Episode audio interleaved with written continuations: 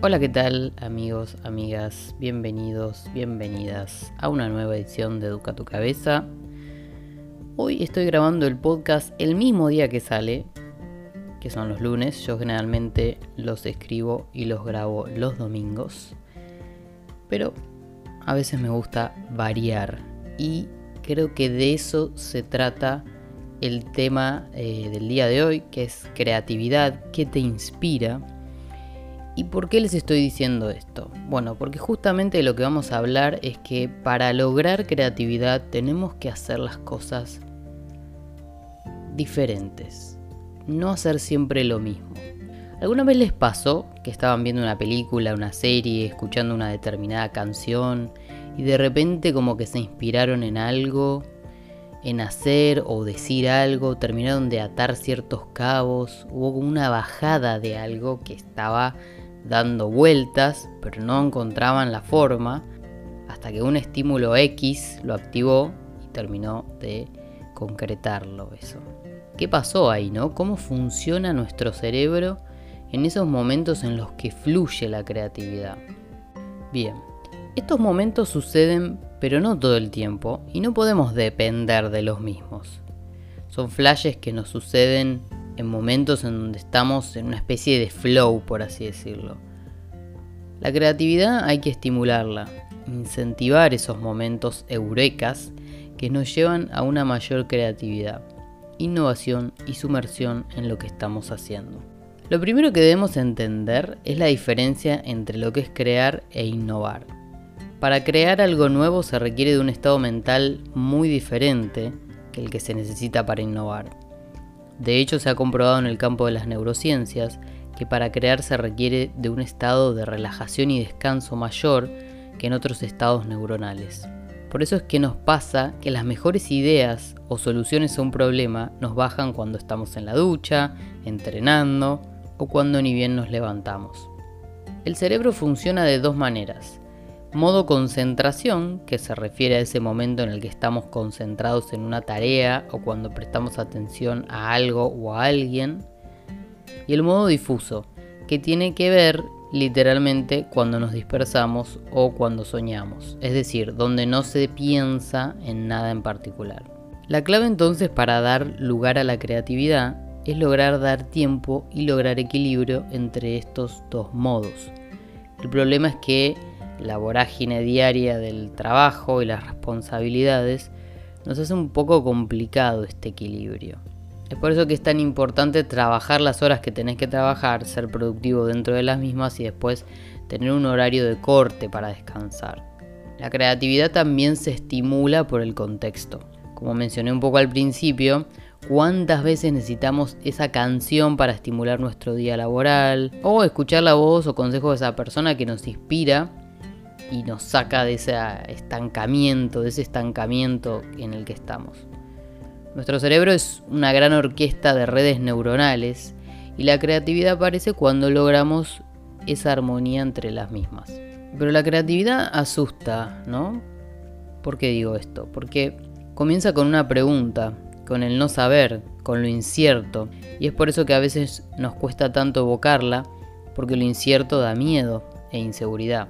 Pero la única manera de estimularla para poder pensar diferente, para poder ver las cosas de distintos ángulos y resolver X problema, crear algo nuevo, es poniéndonos en situaciones nuevas, incómodas.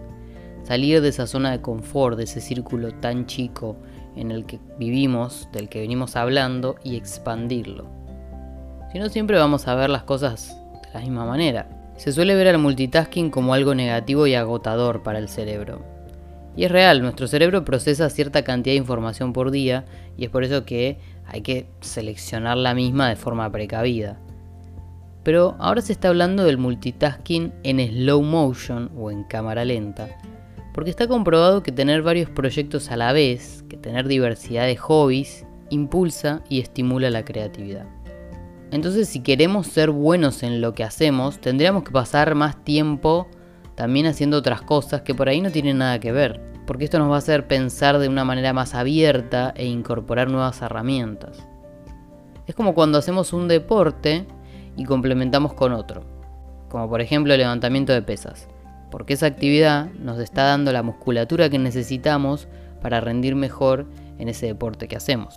Entonces, cuando sientas que te gustan muchas cosas, cuando te dé vergüenza haber probado varias carreras, cuando te sientas perdido o perdida, deberías darte una palmadita en la espalda y mirarlo de otra manera.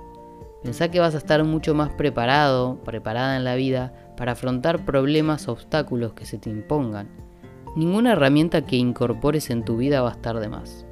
Y el tiempo te va a demostrar para qué aprendiste eso que no asociabas con nada lo que alguna vez pensaste que ibas a hacer en tu vida. Ser especialistas en algo te da un poder ilimitado en estos días, porque te vuelve indispensable. Pero la única manera de seguir creciendo es expandir tu mente, a probar cosas nuevas, que no tienen nada que ver la una con la otra. Simplemente eso que te dé curiosidad, dejarlo fluir, porque ahí es cuando la mente comienza con su orquesta y va buscando ese equilibrio que hará fluir las ideas hacia la culminación de ese momento eureka. Entonces, la enseñanza de este capítulo es que no te encasilles ni te cierres. Para inspirarte tenés que ser libre de pensamiento y prejuicios.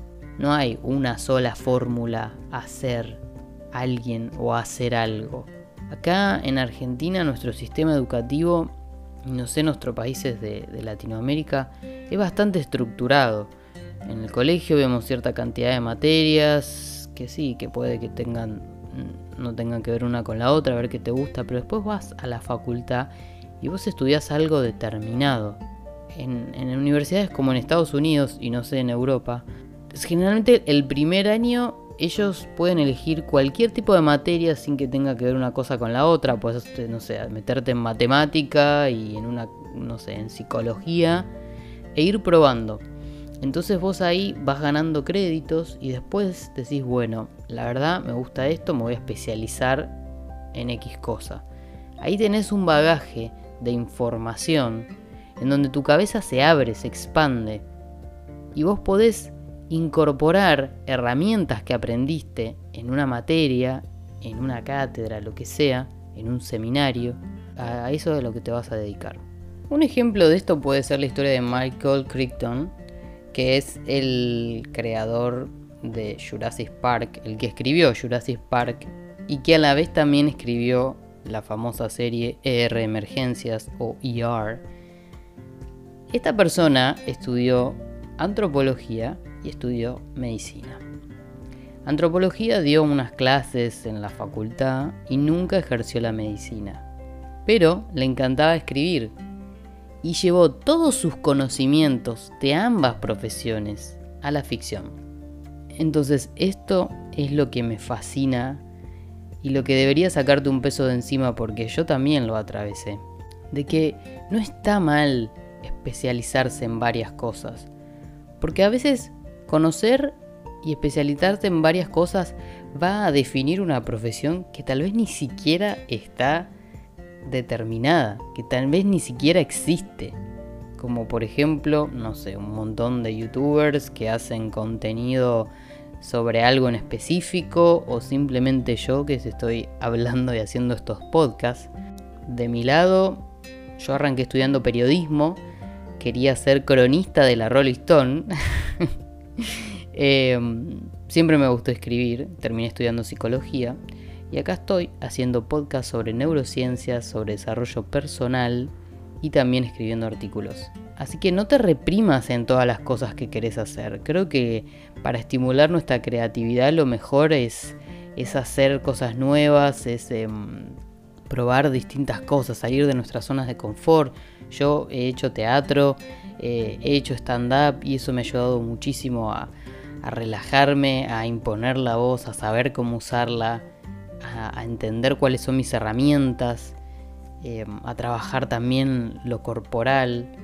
Mientras más absorbamos e incorporemos herramientas, vamos a ser más, no sé si la palabra es completo, pero vamos a ser seres humanos mucho más interesantes y vamos a poder ver las cosas de distintas maneras, porque también exponernos a nuevos conocimientos nos expone a nuevos contextos, a contextos en donde hay gente diferente que piensa diferente a como estábamos acostumbrados. Y esto es lo que enriquece también esas herramientas que vamos a incorporar.